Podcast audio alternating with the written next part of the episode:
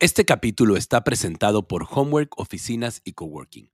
En Homework sabemos que en un día de trabajo no todo es trabajo y tenemos los espacios que necesitas para que tu día sea más productivo, enfocado y feliz. Homework, espacios que inspiran y pensados para un día de trabajo con flow. Es, seguramente vamos a fracasar. ¿Y mm, por qué? Porque nadie nace sabiendo todo. Entonces, para poder llegar a un punto donde creas algo de valor, te vas a dar un montón de topes y vas a ir por un camino completamente desconocido. Y, eso pues es una receta muy interesante para el fracaso, para las dificultades y para los errores. Entonces, ahí es donde está la dicotomía, el error, siento yo, históricamente, que es decir, no pienses en el fracaso, piensen que vas a ser exitoso y la ley de atracción y todo eso. Hola Flowers, bienvenidos al podcast Buscando el Flow, un podcast que nace de la curiosidad por conocer los componentes de este fascinante estado de conciencia que lleva a las personas que lo viven a una vida plena, productiva y feliz.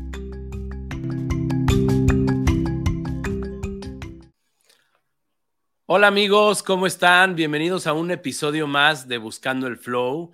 Me da mucho gusto saludarlos este día. Eh, yo soy Manuel del Valle, soy fundador de Homework, que son espacios de trabajo con Flow y mucho más, por cierto.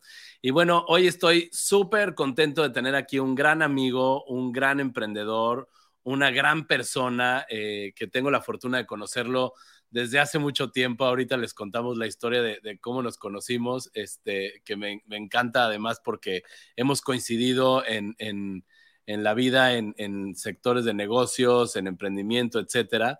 Y, pues no lo quiero presentar porque estoy seguro que él lo va a hacer mucho mejor que yo. Pero bueno, nada más me queda decirles que es un crack de cracks. Este, es una persona que ha logrado muchísimo y además de todo están estrenando libro, está estrenando libro con sus cofundadores. Entonces no me queda más que agradecerle a mi queridísimo Pepe Villatoro. Mi querido Pepe, bienvenido a Buscando el Flow, qué gustazo tenerte por acá. Muchas gracias Manuel, gracias a ti, es un gusto siempre platicar contigo. Igualmente, mi querido Pepe, pues cuéntanos, ¿quién es Pepe Villatoro, mi querido Pepe? Mm, soy un emprendedor. Eh, de hecho, últimamente he decidido que si me voy a describir con una sola palabra, voy a decir creador, porque no solo me gusta crear cosas con modelo de negocio, sino me gusta crear eh, cosas que puedan vivir por sí mismas y ser más grandes que yo y que vivan en el tiempo. Y entonces me ha tocado el privilegio de ser de Chiapas, lo cual influencia mucho mi enfoque en el impacto social y en tratar de eliminar la desigualdad sistémica y estudié física, nunca he hecho nada relacionado con la física. Ah, y luego he creado o co-creado cinco empresas. he tenido una práctica propia de consultoría y también he trabajado en Telmex, en WeWork y en Deal. En estos dos últimos unicornios, pues me ha tocado hacer trabajo de expansión, es decir, ser la primera persona en una región, lanzar y dirigir todo el rollo. Y, y, lo más exitoso que he hecho es lo de fracaso, ¿no? que es Fuck Up Nights, que es un, una empresa social que nació como borrachera, se convirtió en pasatiempo con eventos donde la gente cuenta fracasos y luego lo convertimos en empresa con un modelo donde le vendemos a corporativos, gobiernos, eh, experiencias y contenido. Y Focopa al día de hoy ha crecido a más de 300 ciudades en más de 90 países con, con eventos, con equipos que, que replican las comunidades y los eventos. Y también trabajamos con las empresas más grandes del mundo, Google, Facebook, Airbus, eh, Unilever, Coca-Cola, etcétera, etcétera, em, donde vamos los borrachos mexicanos a decirles cómo fortalecer sus culturas organizacionales. Qué increíble, mi querido Pepe. Y además que están estrenando un libro, que déjame decirte que está muy bueno, lo acabo de terminar ayer. A todos los que nos están escuchando, este, vayan y cómpranlo. Se llama Léase en caso de fracaso. Aquí hay intervenciones valiosísimas de mi querido Pepe. Y, y, bueno, mi querido Pepe, para entrar en, para entrar en materia, a ver, ahorita platicábamos fuera de, micrófonos de, algunas cosas por las que estamos pasando y, no quería dejar de contarles a los que nos están escuchando cómo nos conocimos este, Pepe y yo. Eh, si mal no recuerdo, mi querido Pepe, yo estaba abriendo, bueno, no, todavía ni tenía homework en la cabeza. Yo quería hacer una, un crowdfunding inmobiliario mm. y tú en ese entonces recuerdo que estabas en crowdfunder, ¿no? Entonces, sí, un rato. Te busqué, te busqué para platicar, nos fuimos a platicar en un cafecito en la Condesa y de ahí, híjole, la verdad es que por lo menos por mi parte hubo una química así padrísima porque Pepe es un crack y este, y ya, ¿no? Y ya pasó. Después no hicimos, no hice el, el crowdfunding inmobiliario, hicimos homework y me acuerdo perfecto que yo tenía a Pepe así en mi, en mi lista en primer lugar para ser mentor de mi coworking, ¿no? Porque yo en ese entonces decía, un coworking tiene que ser no nada más espacio de trabajo, tiene que ser un lugar donde, donde se nutran las empresas, donde los emprendedores puedan este, sacarle jugo. Entonces yo tenía bien claro que quería mentores en mi coworking que después ya me di cuenta que el modelo era un poquito diferente, ¿no? Pero, pero bueno, este, y, y, me acuerdo que cuando, cuando sale la noticia de Pepe Villatoro para este, para director de WeWork, dije, híjole, me quedé sin mi mentor estrella, caray, ni modo que contrate, ¿no? Ni modo que lo invite este como director de WeWork de, de, mi competencia, ¿no? Digo, ya quisiera yo que hubiera sido mi competencia, pero, pero este, esa fue, esa fue la historia, me quedo Pepe. Y luego después volvimos a coincidir cuando ya saliste de WeWork, que, que, que nos hiciste este, el, el honor de de moderar un panel de coworkings, ¿te acuerdas? Que estuvo buenísimo, por cierto. Y pues ahí, mi querido Pepe, la historia nos ha ido, nos ha ido reuniendo este, de vez en vez, ¿no? Sí, como que pasamos de temas de financiamiento colectivo a espacios de trabajo colaborativo y ahora a cómo vivir la vida más al máximo, ¿no? Exactamente, exactamente. Oye, y, fíjate, hablando, hablando de, de, cómo vivir la vida más al máximo, que este, que aquí lo dicen mucho, ¿no? Eh, y, de, este tema de, vivir y no sobrevivir, ¿no? Mm. Hay algo que, que, un tema que estamos tocando en este podcast que es importantísimo para mí, por ejemplo, eh, y no dudo que para, para muchas de las personas que nos escuchan, que es el propósito, mi querido Pepe. Y a ver, y dentro de este camino, dentro de este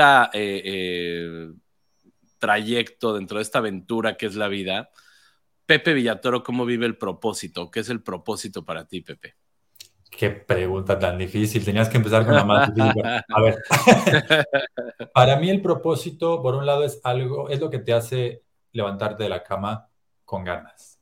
Eh, por otro lado, yendo más menos táctico, es, eh, es como lo que te llena y con cómo quieres vivir tu vida. Eh, para qué quieres vivir tu vida y para quién, mejor dicho. Eh, y entonces ya hablamos de, de qué te da significado y de qué se siente bien y literal como de para qué quieres usar tu vida, ¿no? El privilegio de que estés viva, vivo con las capacidades que tengas. Eh, y entonces esto me hace pensar en, en personas que tienen un propósito más de o bueno, creo que también un poco todos al principio tenemos propósitos más enfocados en dinero, poder y reconocimiento, un poco por instinto de supervivencia, ¿no? No, no porque seamos malas personas o la, la, la, sino porque vivimos en una sociedad capitalista donde el dinero es la herramienta clave, ¿no? Es la sangre eh, que nos permite eh, usarlo como herramienta para, para sobrevivir y para tristemente hasta cierto punto es necesario para tener una cierta calidad de vida eh, y tranquilidad.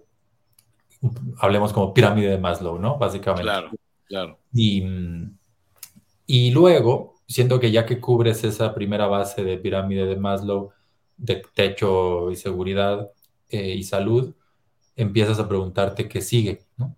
y, y dices, ah, mira, esto que yo pensaba que me iba a dar felicidad, que era este puesto, este sueldo, esta empresa, este título nobiliario, lo que sea, pues no estoy tan feliz, ¿no? Ya estoy ahí y sigo queriendo más y más. Y, entonces te empiezas a preguntar qué es lo que verdaderamente importa para vivir tu vida y llegas a la punta de la pirámide de Maslow como self-actualization, como vivir la vida al máximo y para eso es necesario encontrar tu propósito. Eh, y aquí quiero hacer un paréntesis porque siento que donde hemos sufrido muchos y muchas con esto de sigue tu pasión y encuentra tu propósito, es en pensar que es una sola pasión y un solo propósito para toda tu vida. Y eso no es cierto. ¿no? Si fuera un solo propósito para toda tu vida, quiere decir que no estás creciendo como persona, que te quedaste estancado con un mismo interés y un mismo gusto eh, y un mismo momento de vida. Entonces, eso, el pensar en no va a ser un solo propósito, a mí me ayuda mucho a estar más tranquilo, a decir, no tiene que ser el super propósito, voy a curar el cáncer y bla, bla, bla, em, sino irme un poco de manera más humilde, más realista, a cuáles son las cosas que me vibran, que me, que me fluyen y que se sienten muy bien, ¿no? Este concepto, esta palabra en inglés que me gusta mucho, que es bliss, follow your bliss. Bliss como, bendición. Exacto, sí, como que, que se siente muy bien. Y, y, eso también a mí me ayuda a, respondiendo más a cómo yo vivo mi propósito, para mí ha sido un proceso de ir al revés, de que no quiero hacer, que no se siente bien. Entonces, por ejemplo, ahorita cuando no estábamos grabando, te platicaba de esta chamba, tenía una cultura organizacional horrible y, y no me gusta. Y entonces aprendes un poquito sobre qué cultura y qué personas prefieres no tener tan cerca. Ok. en otra ocasión, tal vez me dejé llevar porque una industria se veía muy sexy y era una tendencia y no algo que de fondo verdaderamente me interesara como un impacto a la sociedad. Entonces digo, ah, no, me no me debo dejar llevar por tendencias temporales, ¿no? Eh, o trenes del mame, dicho en otras palabras. Claro, claro, claro, exacto. Y así, así vas descartando cositas y eso te ayuda a luego responder el que sí. Y entonces me he dado cuenta de que el que sí para mí es, por ejemplo, ser mala influencia, ¿no? que una vez unos amigos, como en diferentes lugares, empezaron a decir, no hables con Pepe porque es mala influencia, ¿no? Si hablas con él vas a terminar renunciando a tu trabajo o así. y, y, eso pega mucho, ya que lo analicé, eh, ese, como esa frase graciosa, dije, ah, sí es cierto, siempre he sido esa persona más irreverente, con afán de independencia, que no se deja doblar por jerarquías o autoridades tontas o sistemas ilógicos, eh, o al menos intento que no, y me mueve mucho ese intento. Se siente muy bien el intentar salir de esas trampas sociales y, tal, y sistémicas. Y me gusta compartir eso con la gente. Entonces, para mí, eso es ser mala influencia, ¿no? El, el influenciar o apartar un granito de, arena o una chispita de inspiración a las personas para que no vivan la vida que alguien más diseñó para ellos, para ellas, sino la vida que más verdaderamente quieren vivir, ¿no? De nuevo con el concepto de paso a pasito. No es blanco y negro, no es, uy, ya de un momento a otro voy a tener la, vida ideal, porque esa idea de blanco y negro nos frustra, nos puede frustrar muchísimo y nos puede hacer que nos quedemos estancados en, el primero, en la primera etapa.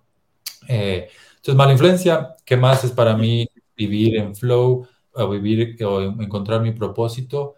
Es ser de servicio. Al principio en la vida pues te preocupas por tu dinero, por tu estatus, por tu marca personal y para yo hice mucho eso. Y, luego ya te das cuenta, tal vez con cierta estabilidad financiera con ciertas capacidades, que no va por ahí. Y dices, ah, bueno, lo que verdaderamente se siente muy bien en el fondo y como quiero pasar mi vida, es aportando, ayudando un poquito a los demás. Em, y empiezas a encontrar maneras de ser más de servicio para otras personas. ¿Cómo se ve eso para mí hoy? Yo apenas a mis 38 años voy entendiendo un poquito de esto. Eh, y, y, para mí hoy puede ser, por ejemplo, escribir otro libro, ¿no? De, que me he dado cuenta que cuando pongo ideas en un podcast, en un libro o en un tweet, eh, hay personas que dicen, ay, muchas gracias por compartirlo, eso me sirvió. Y, y, eso me gusta mucho. Esa es una manera de llegar a personas haciendo algo que a mí me, me vibra, me fluye, que es leer, sacar el insight y compartirlo. Y, y, entonces digo, mira, chance ser de servicio puede ser escribir un libro. Y así, y así sigo aprendiendo. Oye, yo te tengo una pregunta que no viene al caso ahorita, pero me causa mucha, mucha curiosidad. Yo te sigo en Goodreads y veo que lees muchísimos libros, pero lo que me causa mucha curiosidad, te lo quería preguntar, es por qué siempre pones de, de, en, el, en el challenge pones un libro. Entonces Pepe Villatoro siempre gana el récord de este del challenge, del reading challenge, porque se pone un libro. Sí, ¿Por qué haces ese, ese, ese, este, ese, esa trampilla? Me, es parte de esa rebeldía y afán de independencia y de no jugar con ciertas ideas. En este caso, la idea que no me gusta es que la cantidad es lo importante. De acuerdo. Y para mí, si es un libro en todo el año o si son 50 en todo el año, eso no es lo importante. Totalmente. Pero la app lo cuenta automáticamente. Entonces digo, bueno, me voy a reír y me voy a burlar de esa meta de cantidad de libros leídos en un año. Aparte me encanta porque yo, yo siempre, todos los años, nunca llego a mi récord, nunca. Siempre pongo, a ver, si este año leí tantos, ahora voy a poner cinco más y sí lo voy a lograr. Nunca he llegado porque siempre ah, tengo libros que dejo a la mitad. Ya, ya aprendí, o sea, ya aprendí que, como dices, ¿no? No importa la cantidad, sino la calidad. Entonces ya cuando un libro no me atrapa, no me gusta, lo dejo y me vale gorro. Este, sí tengo el, así como el gusanito de, híjole, lo tengo que acabar para ponerle, lo terminé y que acumule mis puntos. Pero ya después de, después de, después de ver tu Goodreads, mi querido Pepe, me inspiraste a decir, ya, me vale gorro voy a buscar calidad y no cantidad. Y, la verdad es que me ha funcionado. Me ha funcionado porque me ha, este, pues no te obsesionas tanto con, el, con la cantidad, ¿no? O sea, es, es una meta estúpida, la verdad, ¿no? Es este, totalmente superficial, ¿no? Es para que, que... ¿cuánto lee, no? Exacto, y eso te importa, ¿no? Exacto, Otra cosa que es súper clave, que yo estoy empezando a intentar, eh, es releer libros. Libros que me impactaron mucho en un momento de vida, que no es mi momento actual de vida, digo, uh, si lo vuelvo a leer ahorita, me va a aportar otras cosas muy valiosas, pero pues no es, no lo voy a poner como otro libro leído en Goodreads, ¿no? pero lo voy a hacer porque es importante para mí. Eh, de, ya que estamos en este tema, leer para mí ha sido una de las cosas más bonitas y más impactantes en la vida por muchas razones. Es mi forma de aprendizaje, ¿no? Cada quien tiene su forma de aprendizaje, más auditivo, más visual, leer, hacer, hablar. Para mí es leer.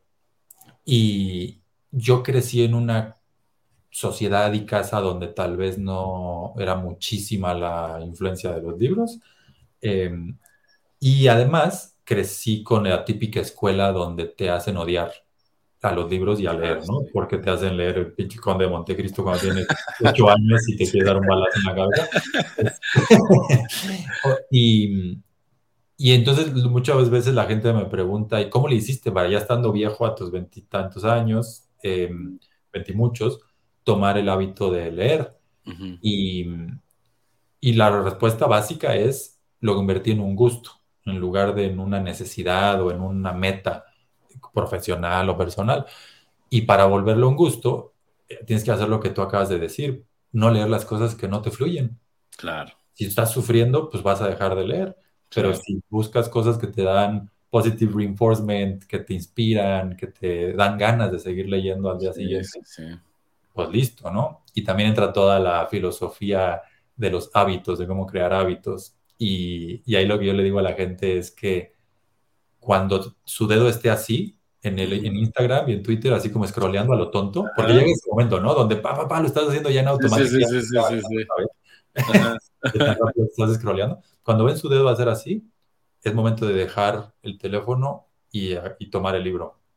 Y, y, eso empecé a hacer y con eso pues empiezas a darle 20 minutos al día, pero 20 minutos al día son como 20 libros al año, ¿no? Para alguien que tiene Claro, claro a 20 minutitos cada noche. Y, y que y yo leo, leo lento y mastico y releo y todo y apunto. Eh, hay días que leo una página, me inspiro un montón y me vuelo la cabeza y me quedo pensando y me quedo escribiendo y ya, y solo leí esa página en toda la vida. Eh, pero eso es lo que más, lo que más valor tiene para mí. Eh, y así, y, y, me cambió la vida por completo porque accedí a pues toda la sabiduría de personas que han tenido vidas mucho más ricas, interesantes y largas que la mía, en cuatro horas, condensado, me encanta. Claro, claro, porque conectas, ¿no? Oye, ahorita me, anoté varias cosas que, te quiero preguntar ahorita que estábamos hablando de los libros. Si es que, por ejemplo, 20 minutos al día. No sé si te pase a ti, y, más bien yo creo que es algo muy común en, los seres humanos, este afán por el perfeccionismo, ¿no? El decir, no, tengo que leer un capítulo completo, si no, no cuenta, ¿no? Mm. Es como, como lo que decíamos de Goodreads, ¿no? Tengo que leer el libro y la listita y ponerlo, si no, no cuenta. Entonces, ahorita que decías, aunque leas 20 minutos, no, no cerrarte en este perfeccionismo de decir, este, eh, no me acuerdo dónde lo, dónde lo escuché, una frase que me encantó que decía, atrévete a ser mediocre. Mm. Que decías, ay, cabrón, ¿cómo? ¿Cómo voy a atrever a ser mediocre? Pues sí, porque muchas veces, es más, y tú mismo lo pusiste en un tweet, ¿no? De que este, el 80% del éxito es tan solo eh, estar ahí, ¿no? Show up. Que creo que lo decía Woody Allen, ¿o quién? Seth Godin es del que más lo he visto. Ya. Este. Ah, no, sí es cierto, sí es cierto. Woody Allen dice el. Sí. sí. El 80%, ¿no? Entonces, simplemente si tú dices, oye, voy a hacer ejercicio, no, pues voy a hacer, este, si dices, no, voy a correr 5 kilómetros. A ver, empieza poquito, ¿no? Corre 5 minutos y ya te vas a encontrar que vas a estar corriendo 10 o 15, ¿no? Pero muchas veces lo dejamos, lo dejamos, este, incluso leer. Dices, no, no, no, tengo que tener mi, mi café, mi silloncito para leer. No, siéntate donde quiera y saca tu libro y, este, y ponte a leer, ¿no? Porque si es eso. Nos puede pasar que dices, voy a correr y sales a correr, intentas dos, tres días y es una mierda, ¿no? Y te duele todo y no te gusta. y está bien, y eso es permitirte ser mediocre, decir, no, o sea, apesto en esto, no me gusta, no voy a correr. Entonces, si no te permite ser mediocre, nunca vas a empezar. Si sí te permite ser mediocre, chance luego puedes correr mejor o también muy importante, puedes darte cuenta de que eso no es lo que a ti te gusta. Y si eso no es lo que a ti te gusta, pues chance el fútbol o el gimnasio o el yoga o lo que sea, sí es, pero no lo vas a descubrir si no intentas, si no te permite ser mediocre. Exacto, exacto. Oye, Pepe, y a ver, dime una cosa, por ejemplo, ahorita que hablamos de perfeccionismo, en el libro eh, comentan, comentan un poco de este tema, ¿no? De, de, de, eh, pues de que muchas veces estamos en una cultura de esperar, ¿no? De que cuando me gradúe, mm. Cuando me titule, cuando me case, cuando bla, bla, bla, bla, bla, ¿no? ¿Qué, qué opinas de esto y cómo esto ayuda o afecta más bien a, todo este ciclo de flow. Ese es uno de los aprendizajes que me dio Fuck Up Nights a mi vida personal, que más me han cambiado, más me han impactado, que es la, una frase, me gusta resumirlo con una frase de Winston Churchill, que dice, el éxito no es final, el fracaso no es fatal. Y luego dice, es el valor para continuar lo que importa. Pero esa primera parte, el éxito no es final, el fracaso no es fatal, me gusta mucho porque la gente típicamente se enfoca en lo segundo, ¿no? el fracaso no es fatal, tienes que volver a intentar y el único fracaso es quedarte tirado y no intentar y bla, bla. Ok, check. La primera parte creo que no se analiza tanto. El éxito no es final. Y cuando vi ese pedo dije, mm, sí es cierto, esto está muy interesante porque justo vivimos con familia, sociedad, amigos que nos invitan a pensar en estados finales, como bien dijiste, cuando me jubile, cuando me case. Entonces voy a ser feliz. Lo cual automáticamente quiere decir, ahorita no. Entonces vives una vida, a mí me gusta decir, hipotecada. Hipotecas tu vida todo el tiempo para un futuro imaginario. Y ese futuro, chance ni va a suceder, o chance sí va a suceder, pero cuando llegues resulta que no era la meta que, que querías, ¿no? eh, o era solo un pasito más eh, y no era el fondo que realmente querías, que es lo que nos pasa a todos cuando llegamos a, algunos de esos estados finales. Entonces, a mí lo que me gusta hacer es no estar pensando tanto en estados finales. Uno, porque las expectativas son la clave para, para el fracaso, para, para sentirte mal, para la decepción. Y e, ejemplo, voy a tener un Ferrari y luego no tienes el Ferrari y te sientes una caca. Em, un ejemplo muy, tonto, pero... Eh, y, y entonces, en lugar de estar pensando en expectativas que son literalmente una chaqueta mental, imaginarias, completamente sacadas de la manga, me gusta más tener otros conceptos como competir conmigo mismo y ser 1% mejor cada día. E, el segundo se explica muy fácilmente, ¿no? Pues voy a mejorar un poquito mi ejercicio, voy a comer un poquito más sano, voy a mejorar un poquito mi inglés, etcétera, etcétera, etcétera. Eh, y, y, eso se vuelve compounding.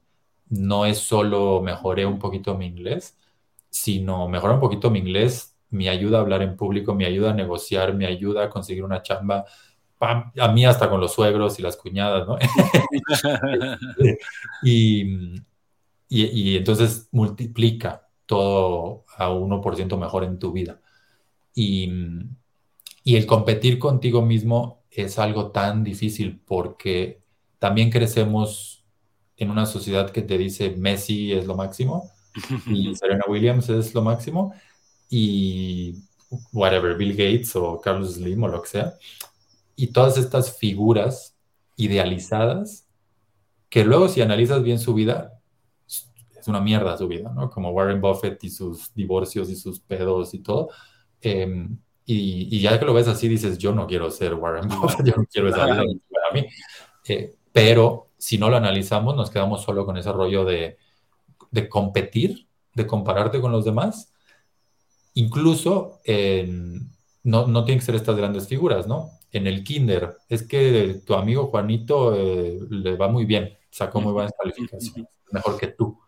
Y te lo empiezas a creer y lo empiezas a interiorizar y te creas una cultura propia de comparación, que por cierto es una de las partes clave del capitalismo junto con el individualismo, cosas que nos hacen tan infelices em, y que además se esté pudriendo el tejido social eh, actualmente. Y entonces a mí me gusta hacer lo contrario, decir, bueno, pues Chuchito va bien rápido en esto, específicamente en este momento de su vida. Yo no.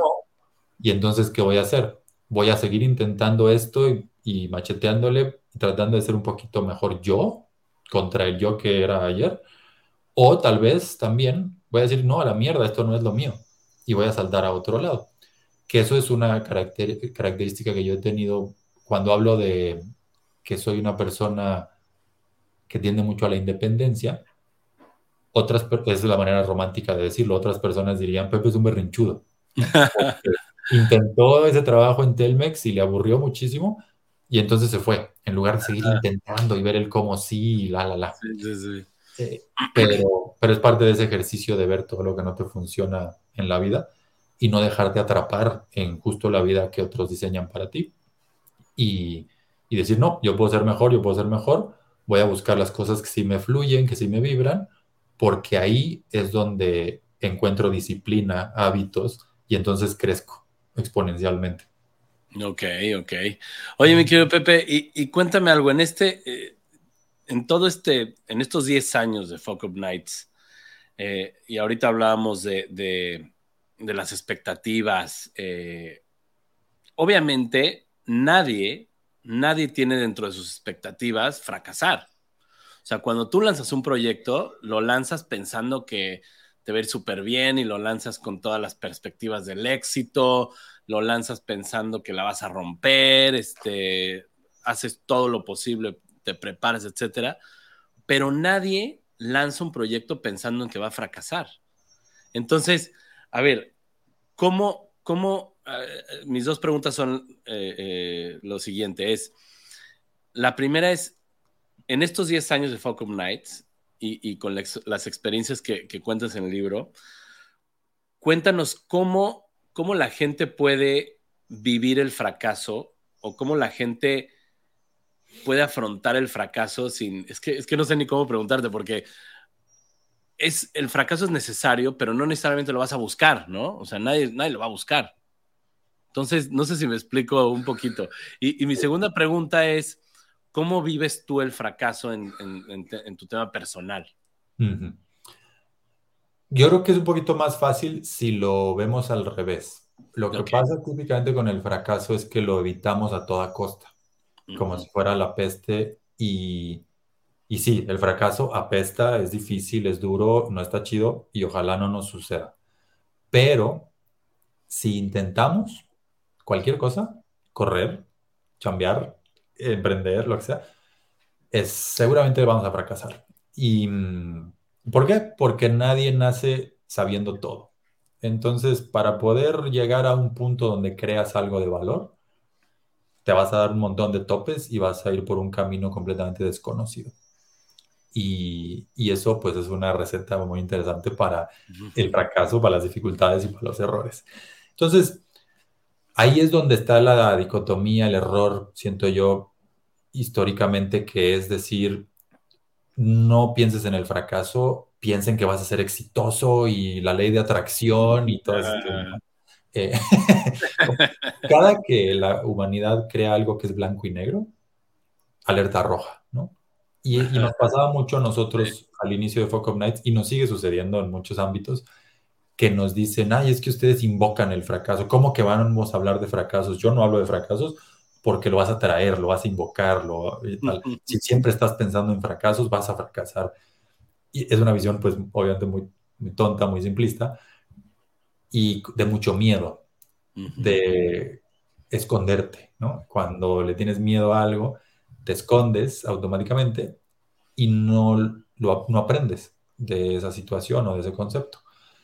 Y eso es lo que hemos vivido históricamente. El, fracaso como estigma, tú eres un fracasado, tú la cagaste, y entonces dices, uff, esto lo, tengo que evitar a toda costa porque me va a arruinar la vida y porque te creas una identidad de soy un fracasado. Em, y el fracaso como estigma y sí, y el fracaso como, como peste que hay que evitar por estas tonterías de que lo vas a traer. Y entonces, ya que dices, bueno, si intento, las cosas no van a salir perfectas, ¿qué voy a hacer cuando las cosas salgan mal? ¿Me voy a hacer el tonto, como que no sucedió? Y voy a poner un muerto en el closet y, y voy a dejar que esa cosa se vaya pudriendo y pudriendo cada vez más y no lo voy a aprovechar. O voy a analizar y voy a aprender, voy a ver qué tengo que aprender de esa situación obviamente está mejor lo segundo. a mí me tocó vivir lo primero, fracasar, eh, en este caso, bancarrota de una empresa social y, y me daba mucha pena, ¿no? Porque como emprendedor te pones la camiseta y la empresa se vuelve tu apellido, se vuelve tu identidad, parte de tu identidad. ¿Y qué pasa cuando eso fracasa? Te sientes una mierda, te sientes como que parte de tu vida se fue al caño y parte de ti. Y, y entonces lo metí en el closet, lo puse abajo de la alfombra y cada que alguien tocaba el tema yo mm, distraía y me iba para otra cosa. Y eso hizo que no aprendiera de ese fracaso por mucho tiempo y además que se me generaran ciertas dificultades como traumas eh, alrededor de esa situación, porque yo mismo lo estaba convirtiendo en un estigma. Y, y luego cuando vino Focus Nights a mi vida, me facilitó entre mezcales y risas y amigos analizar ese fracaso porque yo tenía que contar mi historia en una de las primeras Focus Nights del, de la historia, ¿no? Eh, y, y en ese análisis de cómo voy a contar este pedo, pues recapitulas y aprendes. Y dije, wow, o sea, se siente una catarsis y se siente una liberación eh, de que, tú mismo te estabas imponiendo un castigo y un estigma. Y, y además luego lo compartes y la gente te lo agradece y te lo celebra de cierto modo y todo, y bueno, ya se vuelve un ritual de consolación muy bonito y muy poderoso. Entonces, así me gusta vivir el fracaso. Me gusta pensar que el fracaso sucede cuando intentas lo cual no quiere decir entonces que el fracaso sea algo bueno, un, un byproduct de, bueno, de intentar. Si lo podemos evitar, se evita. Y como dice el equipo de Focus Nights, hay dos tipos de fracaso, ¿no? Si fracasas porque fuiste individualista, descarado, descuidado, etcétera, no hay nada que celebrar ahí, ¿no? Ahí sí hay que cambiar, ¿no? Claro, eh, claro. Eh, o sea, cortar y cambiar. Pero si fracasaste con las mejores intenciones posibles, siendo de servicio, intentando lo mejor para todos, con la información que tenían en ese momento, pues entonces ese fracaso es una herramienta para crecimiento. Puede ser una herramienta para crecimiento y no se debe estigmatizar, no se debe castigar. Em, y simplemente hicimos lo que podíamos hacer con la información que teníamos en un momento dado. Y eso resultó en fracaso. Y entonces, esa es otra manera de, definir el fracaso. El fracaso es información esperando a ser atendida. Ok, mira. Información que no tenías. Ahora ya la tienes. Esto no jala. ¿no? Esto no te va bien a ti, o lo que sea. Y te faltan habilidades. Y entonces, quieres adquirir esa información. No quieres tirarte un balazo en el pie y, echarla a la basura. Claro. Eh, y otra parte que me, de cómo me gusta vivir el fracaso, pues es la parte divertida, que es una característica de Focus Nights que no hablamos tanto, pero que es clave, ¿no? Tú ves desde el inicio de Focus Nights cómo contamos nuestra historia, cómo somos una historia de historias, cómo es nuestro diseño, nuestros mensajes, nuestro equipo, todo lo que hacemos es irreverente y es divertido. Em, y es una característica tan importante que, me, cada vez me interesa más compartirla con el mundo y reflexionar sobre ello. Porque si Focus Nights no hubiera sido divertido desde el principio, la gente no hubiera querido contar sus fracasos. Pues la gente, o sea, si te dicen, ven a una reunión de tipo alcohólicos anónimos o tipo de la iglesia católica donde vamos a contar fracasos y a darnos golpes de pecho, no, gracias. Pero si te dicen, ven a este pedo con cervezas, con amigos, te vas a cagar de risa, vas a conectar, vas a aprender, vas a todo, claro, es como que voy a una fiesta, pero además hay un TED de fracasos donde aprendo algo. Pues claro. muy bien, ¿no? Y, y, por otro lado, si te dicen, ven a contar tú como speaker un fracaso, no solo a escuchar, qué ambiente quieres? un ambiente donde seas la víctima o un ambiente donde seas el estigmatizado, el tonto, o un ambiente donde eres el héroe y te cagas de risa, ¿no? Y, te, y la gente te quiere con vulnerabilidad, que genera verdadera empatía. Y eso no se puede lograr, o al menos a mí no se me ocurre cómo hubiéramos podido lograrlo sin la diversión. Claro. Y aquí entran todas las teorías de Focus Nights tenía que ser mexicano si algún, algún día iba a ocurrir un movimiento global de fracasos, tenía que ser nacido en México, porque los mexicanos somos irreverentes, nos gusta reírnos, nos gusta conectar de esa manera vulnerable. Y hay otras culturas donde no, ¿no? Eh, tal vez nuestros hermanos gringos y eh, no, no son tan buenos para reírse de, de, ¿no? Les cuesta más. Y, y los asiáticos igual y todo, ¿no? Y así podemos ir analizando. Em, entonces, ya que nosotros pusimos, o sea, nosotros mexicanos y Focus Nights en su momento pone el ejemplo de cómo puedes hacer algo bonito y divertido, entonces ya la gente puede, le facilita resignificar el fracaso y utilizarlo de diferente forma en su vida. Súper. Oye, acabas de decir algo clave y que, que a mí me, me, este, estos últimos años me ha, causado mucho eh, eh, curiosidad de cómo la gente, cómo puede influir este concepto en el comportamiento de la gente. Y, dijiste una palabra clave, víctima. Mm. O sea, esa, esa cultura de victimización, ¿cómo logran en Fuck Nights quitarla del, del, panorama? Porque yo creo que, yo creo que es súper dañino, ¿no? O sea, es súper dañino el, el, autovictimizarse a sí mismo y el, el, este, o dejar que te victimicen. Este, ¿cómo, cómo haces para, a ver, para quitarlo del, panorama, ese tema de victimización, y también cómo haces para tratar de inculcarlo en, yo por ejemplo que soy papá de, dos adolescentes y una en, camino, a ser adolescente digo, no en camino a, la vida, ¿verdad? Pero sí, no, no, no. Este, ¿Cómo haces para, para tratar de inculcarles a, los niños que no se, que no se victimicen, que, que no le tengan miedo al fracaso? Mm. Con los niños yo creo que está más fácil. No soy papá, pero los niños están abiertos, no tienen todos estos, esta carga identitaria y social podrida y limitante que tenemos los adultos.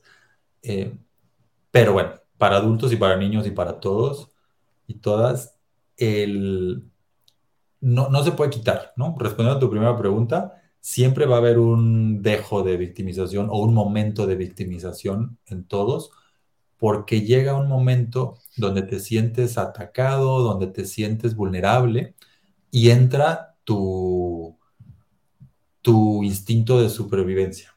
¿no? Biológicamente, animalmente, rechazas y entra, entra el fight or flight instinct. y, y entonces reaccionas mal, ¿no? Porque reaccionas abruptamente en lugar de escuchar tus emociones, eh, tus sensaciones y racionalizar un poco y con base en tus valores responder. Respondemos más animalmente. Y entonces siempre va a haber una parte de victimización para, para todas y todos en algún momento de nuestras vidas, dependiendo qué habilidades tenemos, qué conocimiento tenemos, en qué situación nos encontramos. Si estamos en una circunstancia completamente desconocida y nos sentimos eh, vulnerables, eh, en riesgo, pues es probable que reaccionemos, es más probable que reaccionemos de una manera abrupta y que luego te arrepientes. Este, y entonces siempre va a haber algo de victimización. Ahora, ¿cómo hacerle para que tengamos las herramientas y los hábitos mejores para reaccionar de una manera más sabia? pues hay varias cosas. Una es tener tus valores claros. Ok. Lo que nos pasa es que típicamente adoptamos valores externos de la sociedad, valores que vemos en una de estas figuras todopoderosas que admiramos sin cuestionarnos y les copiamos lo que dicen, ¿no? De los Bill Gates y los tal. Em, y, y luego te das cuenta de que eso no es lo que realmente valoras y te preguntas, ¿y entonces yo qué realmente sí valoro? Y aquí es importante no pensar en valores como algo magnánimo y de pared de corporativo como honestidad, ¿verdad? Sino cosas más simples, muy, muy simplitas y muy accionables. Cosas que verdaderamente haces, porque tus acciones demuestran verdaderamente lo que valoras. No lo que dices, sino lo que haces, demuestra lo que valoras. Ejemplo, si alguien dice, yo valoro mucho estar saludable, nada no he ido al, a hacer ejercicio en dos años. Entonces, ¿realmente valoras ser saludable? No lo valoras. Em, y entonces, por ejemplo, yo que sí valoro. Yo valoro em, mis momentos de, soledad, estar conmigo mismo y con mi cabeza y pensar. ¿no? es honestidad y no es el gran valor así, pero es algo que realmente valoro y si no lo tengo en mi vida, me hace falta y lo busco. Entonces, preguntémonos cada uno de nosotros qué realmente valoramos. Y van a salir cuestiones de relaciones, cómo conectar, de belonging, de pertenecer a una comunidad, eh, de aportación, de cómo quieres ser de servicio, de cosas bien bonitas, que pueden ser muy simples, ¿no? Eh, yo valoro mucho ir con este grupo y regalarles el desayuno, lo que sea. Eh, y eso demuestra, ¿ya? Te vas construyendo realmente. Y ya que tienes esos valores claros, con base en esos valores, creas tus hábitos y, en tus hábitos se define el cómo reaccionas a las situaciones abruptas y sorpresivas. Ok. Entonces yo, por ejemplo, valoro la tranquilidad, el estoicismo, ¿no? El, no reaccionar a lo bestia. Eh, y entonces, pues, me construyo hacia ese lado. Eh, valoro el no estigmatizar al otro, el no pointing fingers, no culpar a otros sin conocer su historia y su realidad y su circunstancia actual. Y entonces también intento reaccionar así. Y así nos vamos. Ahora, de manera muy táctica, cómo fomentar el no ser víctima. Me encanta uno de los cinco fracasos que cinco valores que tenemos en Focus Night como empresa social, que es actúa desde el amor. Ah, Act from a place of love. Y lo describimos como asume que las otras personas están haciendo lo mejor que pueden. Que así nomás dices, claro, está muy bien. Pero luego cuando te preguntas, ¿también Donald Trump? Pues, está cabrón, ¿no? Eh, ay, ay, no sé si está, pero sí, está haciendo lo mejor que puede, con la información que tiene, con la gente que le rodea, con su upbringing. O sea, si es una persona que creció en completa ignorancia, con los valores incorrectos de acumulación y falta de autoestima y todo eso, pues dentro de esa podrida vida, pobre persona, em, está intentando hacer lo que puede hacer. y ya cuando lo ves así dices, ok, bueno, lo que hay que cambiar es ese sistema que crea estos monstruos, eh, pero es realmente, pues, otra manera de reaccionar, ¿no? Decir, hijo de la fregada, tú contra mí y, vamos a chocar, que es lo que genera un, individuo así, ¿no? por, por polarización sino reaccionar de otra manera. Y entonces, actuar desde el amor y pensar que las personas están haciendo lo mejor que pueden, te hace no ser una víctima automáticamente, porque ya nadie está contra ti. Todo el mundo está haciendo lo mejor que puede, incluyendo lo mejor para ti, pero les falta información, les falta, están en un momento difícil, etc. Y, y ya, y con eso reaccionas de una manera pues mucho más amorosa. Muy distinta, claro. ya, ya hablando desde la empatía, desde el entendimiento, desde, desde ponerte en sus zapatos, ¿no? Si ya asumes eso, híjole, te cambia la perspectiva total y absolutamente, ¿no? Oye, mi querido Pepe, y a ver, te iba a preguntar algo, eh, regresando un poco a, temas de, de niños y la infancia. En el libro mencionas que cuando tú reprobaste matemáticas, la primera vez que reprobaste matemáticas, tus papás, en vez de castigarte, te llevaron a comer tacos a tu taquería favorita. ¿Cómo eso te marcó y, qué pasó? ¿No te sacaste de donde se ¿Por qué me están premiando algo que, no? ¿Cómo, estuvo ese, ese tema? Fue como un momento de iluminación muy cabrón de mis papás. Cuando yo era niño, era mudo, era súper tímido e introvertido y era muy observador y me gustó buscaba agradar a las personas, ¿no? Aceptación de los adultos y las personas. Esa inseguridad que, yo tenía generaba esa búsqueda de apreciación y de, aceptación. Y, eso, esa mezcla me hizo muy buen estudiante. Quiero la aprobación de mis maestros y de mis papás. Entonces hago la tarea y la, la, la. Soy muy observador, entonces entiendo qué es lo que realmente quieren de esta tarea y de este examen y contesto lo que quieren escuchar. Y, y así, y entonces sacas buenas calificaciones y eres el niño bien, ¿no? Que le cae bien a todas las mamás del barrio.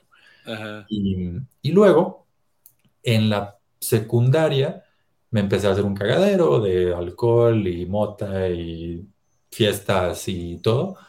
Y, y en la prepa, y mis calificaciones, si lo ves así, primero, segundo, tercero, secundaria, primero prepa, segundo, y así, todo en caída libre. Y, y en prepa reprobé por primera vez, de ser el niño, no sé, dos, tres años antes, que era el cuadro de honor, reprobé matemáticas, siendo un niño al que siempre, o en ese momento ya adolescente, al que pues, se le venían muy fácilmente los números.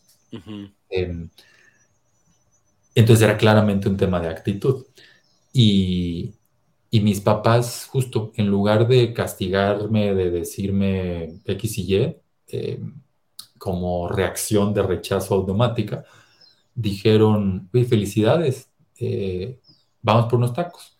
Y ya en la, en la favorita, papá, celebrando, pues seguían con este tema de vamos a celebrar. Y yo, pero ¿por qué celebrar? ¿No? Yo así como todo, ¿dónde está la trampa? ¿Qué me van a hacer ahorita? y, y, me dieron un mensaje muy importante de, me dijeron, tú siempre habías sido este niño que respondía a, las, a los requerimientos y al todo de la institución y ahora estás pues haciendo tu rollo, intentando y, cagándola, ¿no? Em, y está bien, no siempre te van a salir las cosas bien. Entonces vamos a celebrar este momento em, pues como una nueva experiencia. Qué buena onda. Qué pedo, güey, así como. y, y, luego volví a reprobar el año siguiente. pero lo que menciono en el libro es que luego estudié física, ¿no? Dos añitos después, un año después de la segunda reprobada, decidí meterme en ingeniería electrónica y luego pasarme a ingeniería física. Puros números y pura matemática. Y no lo hubiera hecho, obviamente, si la reacción a reprobar matemáticas hubiera sido, eres un inútil, no eres bueno para las matemáticas, eres un huevón, te vale madres, etcétera, etcétera. Eh, fue un como, estas son cosas que pasan y tomándolo así con completa eh, objetividad y con amor, me permitió darme cuenta de que el problema era que yo no conectaba con un maestro, que era medio barco, de hecho era, yo reprobé con el maestro con el que todos sacaban noventa y tantos. Ah, mira. Luego el verano, eh, cubriendo esa materia, me tocó con el maestro más perro y con el maestro más perro saqué muy buena calificación. Entonces, eso me ayudó a aprender en qué sistemas funciono, qué tipo de aprendizaje es lo que estoy buscando y tal. Eh, y me hizo decir, claro, yo quiero seguir por, por ese lado de los números, está bien, no pasa nada. qué buena onda, mi querido Pepe. ¿Y cómo, y cómo eso te, te, híjole, yo creo que fue un parteaguas, ¿no? De, de, de incluso ahora que, que, que, ya cumplen 10 años de Fuck Up Nights, cómo ese momento puede, puede cambiarte toda una pues toda una perspectiva de vida, ¿no? Está cañón. Sí. Qué padre me quedo, Pepe. Qué padre. Ayer con mi hermana hablábamos de un contraejemplo, que yo jugaba básquet y estaba en un partido una vez de la selección de Tuxtla de mi ciudad y de esos partidos donde sabes que estás marcando la diferencia un antes y un después en tu carrera deportiva, porque otro pedo, súper bien. Y, y de repente en un tiempo fuera, el entrenador hizo un comentario que me pegó justo en mis inseguridades. Y que era algo así como, miren, eh, hasta Pepe está haciendo esto muy bien. Y para mí fue como que hasta Pepe, como, güey, ¿qué te pasa? Si me dieras más la pelota y si me dieras más tiros, te demostraría, pero no me los has dado. Víctima. Reaccioné como víctima. y eso hizo que volviera a entrar al, al, juego y ya no estuviera jugando tan bien y se me creara esta limitante. Este, como dice un libro, upper limit problem, ¿no? De cuando llegas, estás llegando a un nuevo nivel muy positivo en tu vida y sientes que no perteneces, este no soy yo, yo soy el de aquí, y entonces te autosaboteas. Eso me enseñó exactamente en ese partido, por, por justo porque no tuve ese amor y esa reacción que me hubiera ayudado, que mis papás sí supieron tener en su momento. Mira, mira nomás. Oye, mi Pepe, y, y, a ver, y cuéntame una cosa tengo aquí varios, varios temas eh, eh, por, tocar todavía. Uno de ellos es el tema del éxito. Aquí en el libro mencionan que el éxito, tanto el fracaso, son subjetivos, ¿no? Y eso, a ver, mucha gente y, todos nosotros, y creo que es humano, pues queremos alcanzar el éxito y tenemos el éxito visualizado, como dices, en este sistema capitalista, pues el éxito es automáticamente relacionado con el dinero, ¿no? Este, qué sé yo. ¿Qué le dirías tú a la gente que nos está escuchando del de, éxito, cómo vivir el éxito o cómo perseguir el éxito, ¿no? Porque pues, yo creo que no hay nadie que no quiera ser exitoso. Yo creo que todo el mundo quiere ser exitoso de alguna u otra manera, dependiendo su definición de éxito, pero, pero ¿qué le aconsejas a la gente para buscar ese éxito? Mm. Número uno, que definan, que tengan su propia definición de éxito. Y aquí, de nuevo, entra eh, ese miedo de irnos muy volados. Como puta, mi definición de éxito tiene que ser curar el cáncer. No, no pasa nada si no es salvar a la humanidad. Está bien que al principio tu definición de éxito sea quiero tener para pagar la renta y la comida. Primer paso.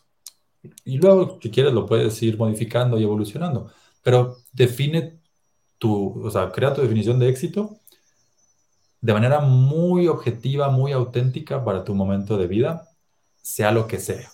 Y si es quiero ser putrimillonario y poderoso y todo, también acéptalo, embrace it, ¿no? Entonces, ya que tienes tu definición de éxito, ya puedes caminar hacia eso de una manera más eh, clara y segura. Ahora, lo que a mí me pasó personalmente, hablando desde cada quien tiene sus definiciones y cada quien tiene sus circunstancias, entonces comparto mi historia para ver si a alguien le sirve, eh, es que mi definición de éxito era un tema de acumulación financiera, reputacional y todo. Y ya que llegas a un cierto punto y te das cuenta de que eso no te llena, te preguntas, entonces, ¿qué sí me va a llenar? Y en ese momento, mucho gracias a Fuck Up Nights también, a la filosofía alrededor de Fuck Up Nights, me di cuenta de que para mí el éxito es estar bien con perderlo todo. ¿Qué quiere decir estar bien con perderlo todo? Que hoy tengo X, recursos, assets, bla, bla, bla, conexiones y todo, y decido hacer esto, eh, X actividad. Si mañana pierdo todo, ¿voy a estar haciendo lo mismo o no voy a estar haciendo lo mismo? Si sí voy a estar haciendo lo mismo, mañana perdiéndolo todo, quiere decir que hoy estoy bien, hoy soy exitoso, porque estoy viviendo la vida que quiero vivir si no, si mañana perdiéndolo todo no voy a estar haciendo lo mismo, quiere decir probablemente que en uno de los dos momentos estoy hipotecando mi vida para lograr algo que supuestamente me va a dar la felicidad. Pero la felicidad está dentro de ti, no está en el logro externo. Entonces, estar bien con perderlo todo me da ese indicador. Estar bien con perderlo todo también quiere decir, tengo las habilidades las amistades, las conexiones profundas, la red de apoyo em, y el conocimiento para, pase lo que pase, mañana salgo adelante em, y, puedo aportar un poquito de valor. Y es algo que mi papá me decía, güey, peor de los, ¿qué puede pasar? Pierdes todo. Entonces, mañana si pierdes todo, me lo decía, me acuerdo cuando, me acuerdo cuando tenía como 18 años, 16 te vas al mercado, compras un guacal lleno de tomates, lo vendes de puerta en puerta, y con eso te compras tres guacales de tomates, lo vendes de puerta en puerta y así te vas. Wow. no, hay pierde. así de fácil es la vida, ¿no? Entre comillas. Y mm, eso yo lo traduzco a qué habilidades quieres tener hoy para sentirte completamente segura, bueno, completamente no existe, pero para sentirte cómoda, cómodo con el hecho de que pase lo que pase, puedes vivir una vida donde aportas y donde vives tus valores. Ok, ok. Oye, mi querido Pepe, y a ver, ahorita dices crear las herramientas y crear las habilidades.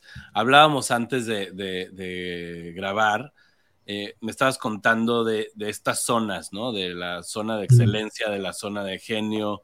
Este, cuéntanos un poquito más de, eso, ¿no? Platicamos de, nuestros distintos caminos y del tema de la consultoría, etcétera. Entonces, me estabas platicando. Cuéntanos un poquito más de qué trata esto y cómo construyes esas habilidades. Un insight que tuve hace no mucho, hace poco, de mi propia vida, es que, como te decía, con, incluyendo el francés y todo, he sido el pendejo de otros. Como, lo decía mi abuelo, ¿no? Que yo le genero un montón de dinero a otras personas eh, y no forzosamente estoy viviendo la vida que quiero vivir. Entonces le sirvo de su pendejo.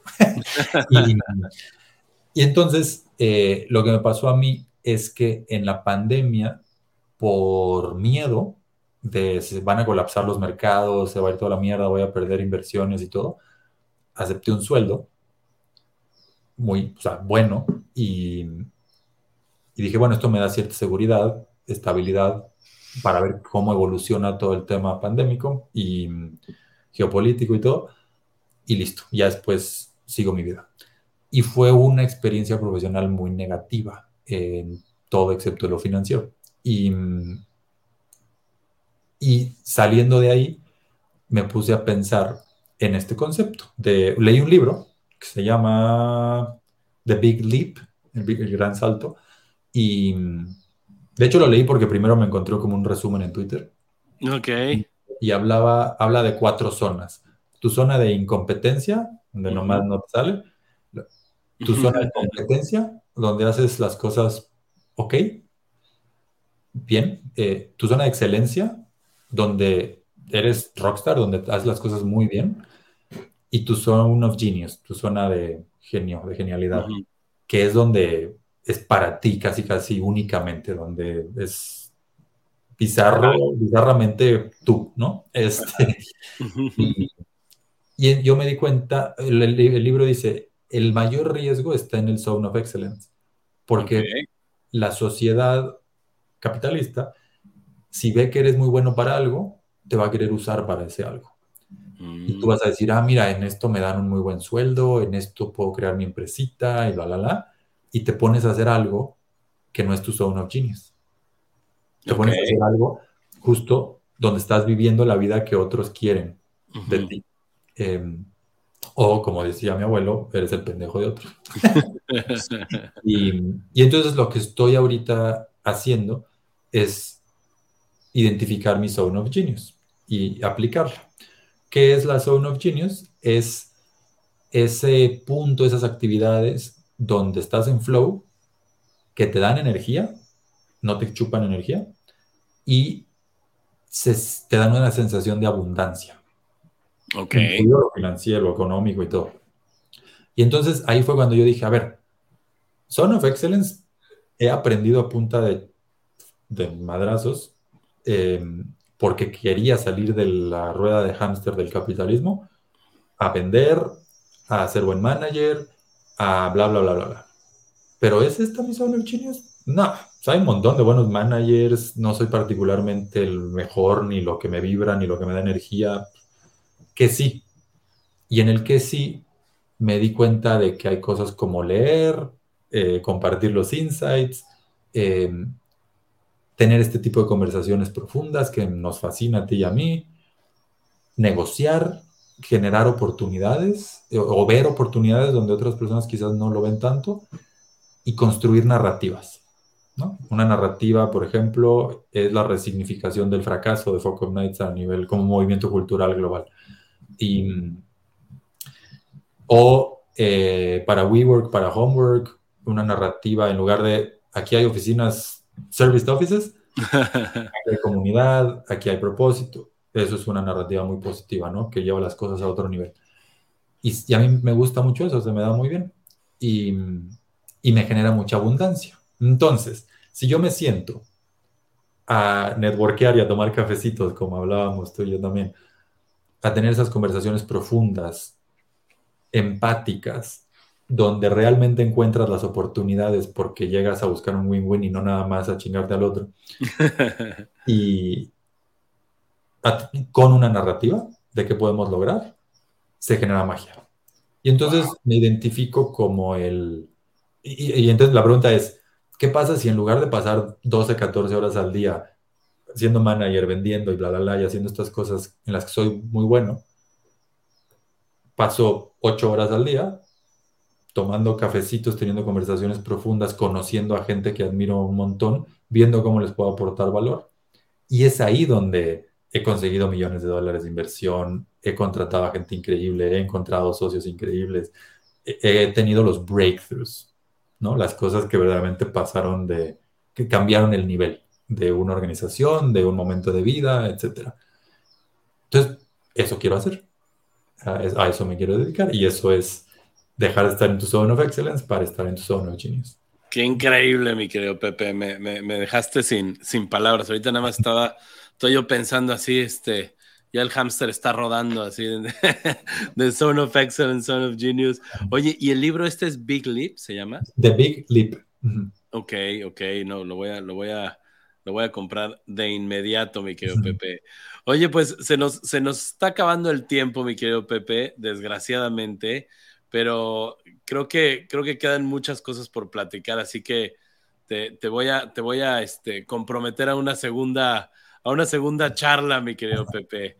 Un día de estos, a ver, a ver, esperemos que sea en vivo ya, lograr que sea en vivo. ¿eh? estaría buenísimo. Ahora, ahora, ahora que, que, regreses a este, que regresemos ambos a México, ¿verdad? Para, para coincidir un ratito.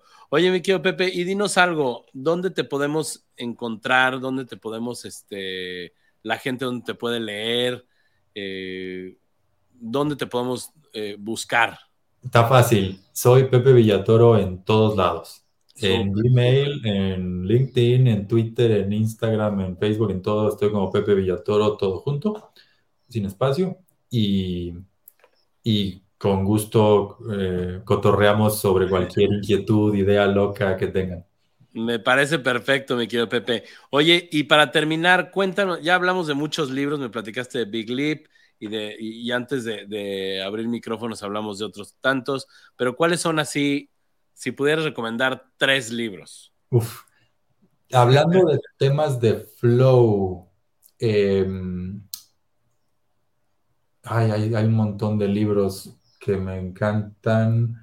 Eh, acabo de leer uno que me inspiró mucho, justo para definir qué nuevo proyecto, cosa voy a hacer a partir de febrero Ajá. en Zone of Genius, que es de Derek Sievers, que se llama Hell Yeah or No.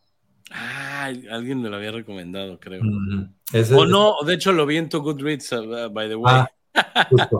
Sí, porque lo acabo de leer, a terminar hace unos días. Y ese concepto está padre, ¿no? El cómo tomar decisiones profesionales, de a qué sí. dedicarte. ¿Es hell yeah o es no? Okay, si es okay, yes, como okay. ah, está bien, es no. Solo Okay, es como, ya. Ah, está Y- bueno. Sí, y tiene muchos otros conceptos padres en ensayitos muy cortos que te ayudan a, a reflexionar. eh, ideas clave. ok. Em, hay el primer libro que yo leí de self-help, quizás no es el mejor, pero me marcó mucho en mi momento de vida. Se llama The Power of Full Engagement y habla de cuatro energías, energía física, energía creativa, intelectual y espiritual. Y muchos ejemplos de muchas personas de cómo cambiaron hábitos y actividades y formas de pensar, conceptos para construir esas cuatro energías en su vida.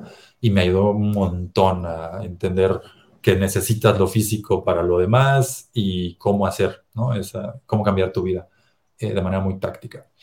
Y uno último eh, que me gusta mucho recomendar es The Happiness Advantage, ok. eh, de Sean Aker, que eh, tuve mi momento de vida donde me metí mucho a psicología positiva, a psicología o pop psychology, ya sabes, estos sí, libritos sí. naranjas y rojos de gente de Harvard que, Ajá. ¿no? Eh, que repiten las mismas ideas y las mismas investigaciones.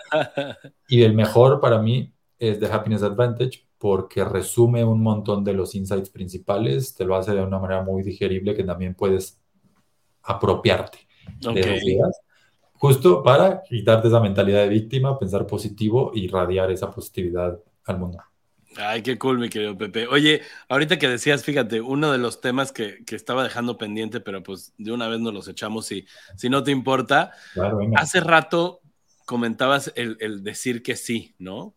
Este, no recuerdo dónde leí que alguien decía, siempre di que sí, siempre di que sí, siempre di que sí.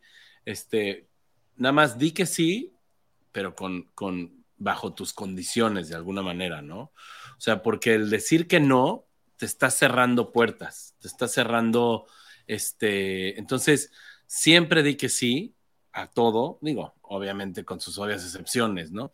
Pero este, pero bajo tus condiciones.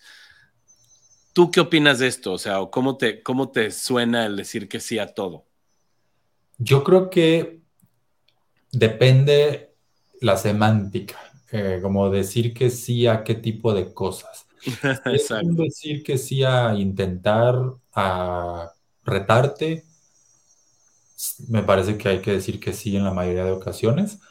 Y como bien dices, tener claro el campo de juego.